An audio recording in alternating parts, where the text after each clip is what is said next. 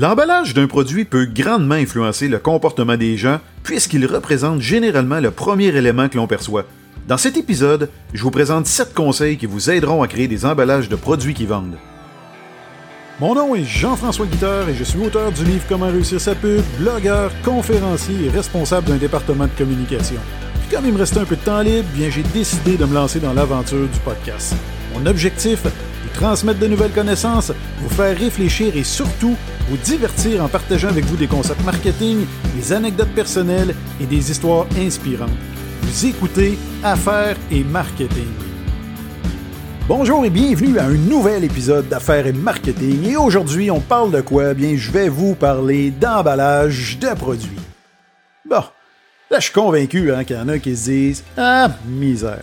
Je peux pas croire qu'il va faire un épisode complet sur les emballages de produits. Hein?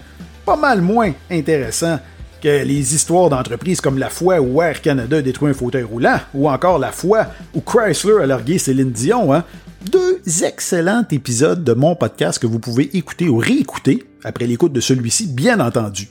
Mais un instant, je dois vous rappeler une chose, c'est que ce podcast s'appelle Affaires et marketing. Et ça, ça implique que je me dois de temps à autre de faire un épisode qui parle de marketing. Et ça pour différentes raisons. Hein. La première, c'est ben, c'est que je souhaite aider les, les dirigeants d'entreprise pour pouvoir leur donner des conseils pratiques. Et également, ben, pour vous montrer comment les entreprises réussissent à vous manipuler à votre insu, à comment ils font pour faire en sorte que vous dépensiez davantage. Et également, ben, je m'en cacherai pas, ça me permet de positionner mes conférences pour entreprises et organisations et également mon excellent livre Comment réussir sa pub. Hein, tout ça est disponible sur le jfguitar.com.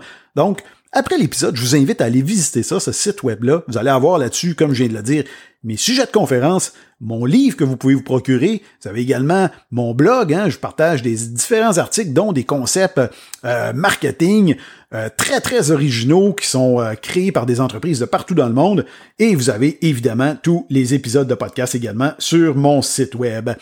Donc, avant d'entrer dans le vif du sujet, ben pour ceux qui me suivent depuis un certain temps, vous savez que j'ai l'habitude de lire un commentaire d'un auditeur ou d'une auditrice, et cette fois-ci ne fera pas exception. Et euh, ben c'est une certaine MJ qui m'a écrit pour me dire du bonbon pour les oreilles. Mon épisode préféré, l'histoire de Saint-Hubert. Je ne suis pas une fan des balados, mais j'avoue que je suis vendu à affaires et marketing. Eh bien, MJ, j'apprécie énormément que tu aies pris le temps de m'écrire. Et euh, ben, t'as raison, l'histoire des, des, des, des légers, hein, les fondateurs des Rotisseries Saint-Hubert, c'est le premier épisode que j'ai fait il y a maintenant euh, près d'un an. Et euh, c'est un épisode qui encore aujourd'hui est un des plus populaires, donc les gens apprécient beaucoup. Et euh, ben écoute, pour ton information, pour la saison 3, je risque de revenir avec une autre histoire d'entreprise du même genre. Donc, c'est à surveiller, ça s'en vient au courant de l'année 2022. Et euh, ben pour ceux qui voudraient faire comme MJ, hein, m'écrire, euh, me laisser un commentaire, ben c'est ultra simple. Vous pouvez passer, comme je l'ai mentionné tantôt, le jfguitar.com, mon site web, ou si vous écoutez l'épisode sur Apple Podcast, c'est ultra simple. Vous descendez jusqu'en bas des épisodes, vous pouvez le faire, allez-y là, maintenant. Vous descendez jusqu'en bas, il y a une section avis, et là, vous pouvez prendre deux secondes pour m'écrire un petit commentaire ou me dire qu'est-ce que vous souhaiteriez que j'aborde comme sujet. Euh, et vous pouvez évidemment me laisser un 5 étoiles si vous appréciez ce que je fais. Ça l'aide énormément au niveau de la notoriété de mon podcast. Et comme je le dis toujours, c'est très, très motivant euh, de pouvoir vous lire et de savoir que vous appréciez ce que je fais. Donc, aujourd'hui, on parle d'emballage de produits parce que ça peut faire toute la différence entre un échec et un succès commercial, comme ce fut le cas pour les aliments Altima. Parce qu'en 2012, l'entreprise a lancé une nouvelle marque de yogourt que vous connaissez, en fait, pour les Québécois québécoises que vous connaissez probablement tous, hein, la fameuse marque Yogo. Et euh, en 2012, quand ça a été lancé, il y a eu un engouement monstre euh, pour cette gamme de produits, euh, si bien qu'après seulement 10 semaines sur les tablettes, ben, les parts de marché de Yogo atteignaient, imaginez-vous, le 12,3% Donc, 12,3% de parts de marché après seulement deux mois et demi de commercialisation. Et ce succès est évidemment attribuable à la qualité des produits, évidemment, mais également à la stratégie marketing déployée. Parce qu'Aliment Ultima a compris dès le début que le goût des yogourts fidéliserait le consommateur, mais que ce serait la stratégie marketing, particulièrement la qualité de l'emballage, qui inciterait les gens à faire l'achat des produits en magasin. Donc, épurés et mettant en scène des fruits, ben, les emballages des produits Hugo sont faciles à identifier sur les tablettes.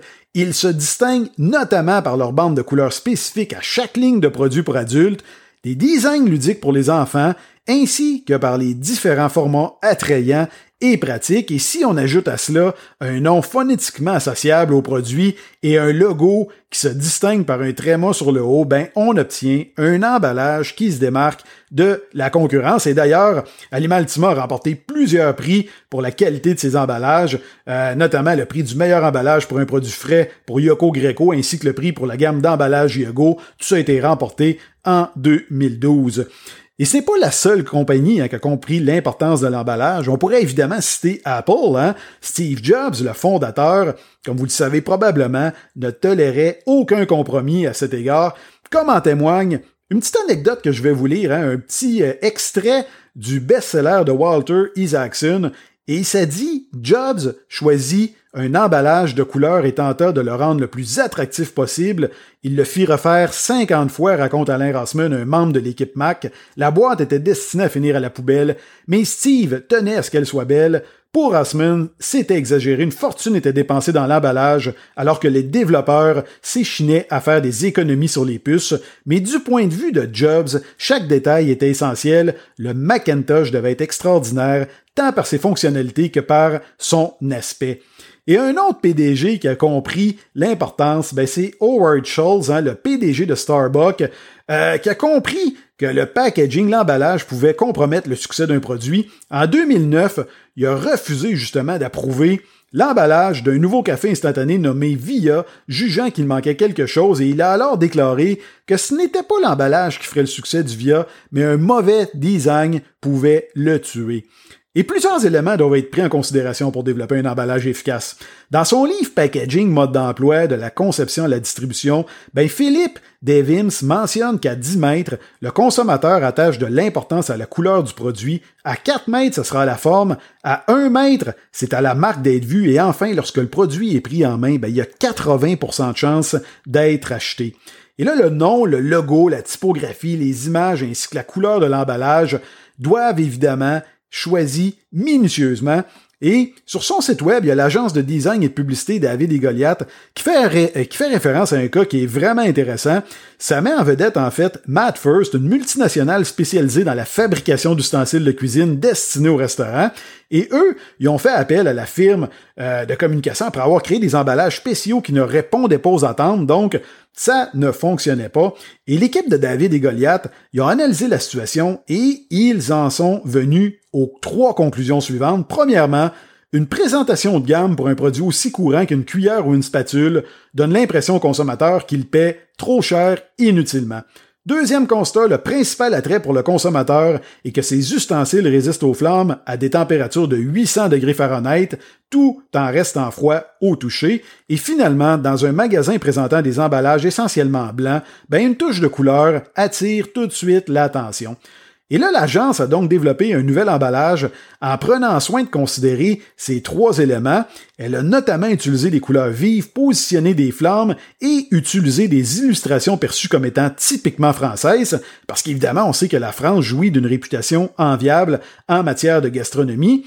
Et s'appuyant sur son historique des ventes, ben Matt Fur avait commandé suffisamment d'emballage pour soutenir ses livraisons pendant deux années, mais en peu de temps, grâce au nouveau packaging, ben l'entreprise a dû commander cinq fois plus d'emballage et a dû renouveler la commande tous les trois mois. Donc au final, les ventes d'ustensiles se sont multipliées par 50. Imaginez-vous, juste parce qu'on a relooker le produit, à modifier l'emballage, ben les ventes ont été multipliées par 50. Et un autre exemple fort éloquent, ben ça concerne la boisson gazeuse Orange Croche, parce que dans un article de blog intitulé Comment concevoir un emballage qui vend, qui ben le professeur, auteur et conférencier Luc Dupont, j'invite d'ailleurs à aller visiter son site web, c'est très très intéressant ce que Luc fait. Ben lui, il raconte qu'il y a plusieurs années, la marque était vendue, hein, la marque Croche était vendue dans une petite bouteille brune foncée.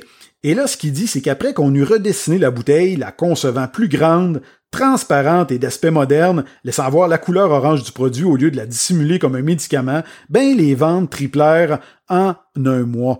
Donc encore là, voyez-vous, juste le fait de modifier le packaging, les ventes ont triplé.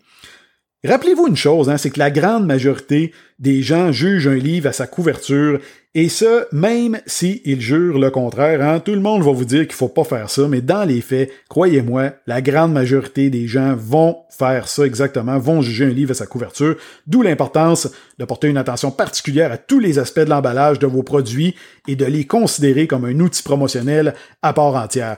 Et pour vous aider, à créer des emballages qui vendent, ben, je vais vous donner sept conseils le premier, c'est d'adapter l'emballage à votre clientèle cible.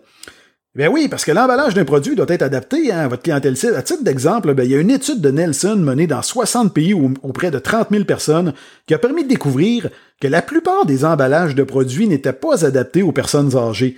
Et ça, c'est important, surtout au Québec, Canada, on sait que la population est très vieillissante, et ce qu'on a réalisé dans cette étude-là, c'est que la moitié des gens interrogés ben, ils ont mentionné qu'il était difficile de trouver des étiquettes faciles à lire, alors que 43% ont mentionné avoir du mal à trouver des emballages faciles à ouvrir. Donc voyez-vous, faut s'adapter à notre clientèle. Et il y a une autre étude menée en Allemagne auprès de 2031 personnes âgées de 18 ans et plus qui a permis de constater que 63% des gens lisent toujours l'emballage avant d'acheter quelque chose pour la première fois, d'où l'importance de porter une attention particulière au message qui est véhiculé. Deuxième conseil, ben, c'est de porter une attention particulière à l'orthographe. Et ça, on en voit continuellement hein, des erreurs et ça vient évidemment, ça peut briser la crédibilité envers un produit, donc ça peut faire en sorte qu'on peut perdre des ventes. Il y a un exemple, c'est en 2014, il y a une erreur de frappe qui s'est glissée sur l'étiquette d'un paquet de légumes distribué par l'entreprise Migrovode et on pouvait lire crotte cuite alors qu'on aurait dû lire carotte cuite. Hein, disons que ça donne pas tellement le goût d'acheter ce produit-là, d'où l'importance d'être vigilant au niveau de l'orthographe et de la traduction de vos emballages afin d'éviter de telles situations. Et si vous voulez vous entendre des situations cocasses à propos de mauvaises traductions de grandes entreprises, ben je vous invite à écouter l'épisode précédent si ce n'est pas déjà fait. Je vous raconte plusieurs histoires dans ce sens-là. Troisième conseil, choisissez la bonne couleur. La couleur de l'emballage, ben, sachez que ça peut grandement influencer les gens. Dans son livre L'étonnant pouvoir des couleurs de Jean-Gabriel Cosse, et ça, je vous, le je vous le recommande fortement, un petit livre super intéressant, ben, lui, il nous mentionne que 92% des personnes estiment que les couleurs jouent un rôle essentiel dans leur décision d'achat, et de plus, 84% estiment que la couleur arrive en tête dans leurs critères d'achat. Et il ajoute que ce chiffre éloquent est à comparer aux maigres 6% des personnes interrogées qui considèrent que le toucher a de l'importance. Donc voyez-vous, la couleur, 84% accorde de l'importance là-dessus, le toucher, 6%, et euh, Louis et l'odorat réunissent péniblement, c'est ce qu'il dit, 1%. Sauf évidemment, bien sûr, s'il s'agit de produits musicaux ou de parfums. Et la forme est également très importante. Hein? Par exemple, il y a une étude réalisée en Chine qui a révélé que 36% des grands distributeurs locaux de vin considérait la forme de la bouteille comme critère d'importation. Quatrième conseil, c'est de choisir avec soin la forme. On vient d'en parler un peu, mais l'emballage ben, doit faciliter le stockage du produit afin d'assurer un bon positionnement en magasin. Si vous me suivez depuis le début, vous le savez, j'ai déjà travaillé pour un grand brasseur au Canada, en fait, les brasseries Labatt pendant plusieurs années, et je me rappelle, à une certaine époque, ils avaient commercialisé un emballage de canettes de marque Kokani au début des années 2000, et cet emballage-là avait une forme triangulaire, donc a priori ça semblait intéressant, c'était très beau, très bel emballage, mais le problème, c'est que le, format original n'était pas adapté à l'espace tablette des commerçants, ce qui fait en sorte là, que pour nous, quand on allait euh, travailler dans les magasins, dans les dépanneurs, dans les grandes surfaces, ben, il était pratiquement impossible d'assurer un bon positionnement à ce produit en magasin, particulièrement dans les espaces réfrigérés, parce qu'écoutez, un emballage triangulaire, évidemment, l'espace tablette n'était pas adapté à ça, donc il fallait trouver une façon, une manière de le positionner à terre, donc très souvent sur des planchers. Donc, évidemment, le contenant n'était pas réfrigéré. Donc, pour moi, c'était, euh, ça reste un flop en termes de produits, d'emballage de produits. Une autre chose que vous savez peut-être pas, un cinquième conseil, c'est de fixer le consommateur dans les yeux. Ce que je veux dire, c'est que ce qu'on a considéré, on a réalisé, c'est que lorsque des images ou des photos représentent des personnages, et qu'elles sont en fait qu'on utilise des personnages, ben il peut être intéressant d'orienter le regard de ces derniers vers le consommateur. Ben oui, parce qu'il y a des chercheurs qui ont présenté à deux groupes d'individus un emballage de céréales Et dans le premier groupe, le personnage sur la boîte fixait les gens dans les yeux, alors que dans le deuxième groupe, le personnage fixait le sol. Imaginez-vous que le sentiment de confiance envers la marque était 16% plus élevé dans le groupe qui établissait un contact visuel. Donc si vous avez des personnages sur vos emballages, bien assurez-vous de faire en sorte qu'ils regardent devant eux pour qu'ils puissent avoir un contact avec le client. Sixième conseil, respecter l'environnement. En 2014, Nelson a dévoilé les résultats d'une enquête menée auprès de 20 marques de biens de grande consommation de grande consommation dans neuf pays, et les marques ayant apposé des messages de respect de l'environnement sur leurs emballages ont connu une augmentation annuelle moyenne de leur vente de 2% versus 1% pour celles qui n'ont revendiqué aucun engagement. Donc, n'hésitez pas à mentionner que votre entreprise respecte l'environnement ou qu'elle est engagée socialement si tel est le cas. Je vous parle d'une étude en 2014, on est en 2021 et vous le savez, l'environnement est, euh, est, dans les préoccupations de la plupart des personnes et avec raison. Finalement, septième conseil, soyez clair, hein, assurez-vous de la clarté de la signalétique afin d'éviter que l'on confonde votre produit. Imaginez-vous, en 2014, il y a une trentaine de cyclistes qui ont été intoxiqués lors d'une course en Norvège. Pourquoi? Ben parce que ces derniers ont ingéré un échantillon de détergent qui leur avait été remis, du détergent lessive, parce qu'eux autres, ils croyaient à tort qu'il s'agissait d'une boisson énergétique. Donc, il y a plusieurs cas qui ont été répertoriés comme ça. Faut être clair sur l'emballage et faut que ça soit facilement identifiable. Donc, ben, c'est ce qui met fin à cet épisode-là. J'espère que vous avez apprécié hein, cet épisode, même si c'était tourné plus vers le marketing. J'espère que vous avez appris des choses que vous avez appréciées. Je le répète, si vous l'avez, si c'est le cas, ben, gênez-vous pas. Écrivez-moi, dites-moi ce que vous en avez pensé ou laissez-moi un commentaire sur une des plateformes. Je le répète, c'est toujours très, très motivant de vous lire et ça l'aide également à la notoriété de mon podcast, bien évidemment. Je le répète, vous pouvez également aller voir le jfguitar.com pour en savoir plus sur moi, voir mon livre, mes conférences, mon blog également. Et euh, ben, sur ça, écoutez, je vous remercie d'être à l'écoute. Je voulais mentionner également, écoutez, mon podcast a franchi la barre des 10 000 téléchargements.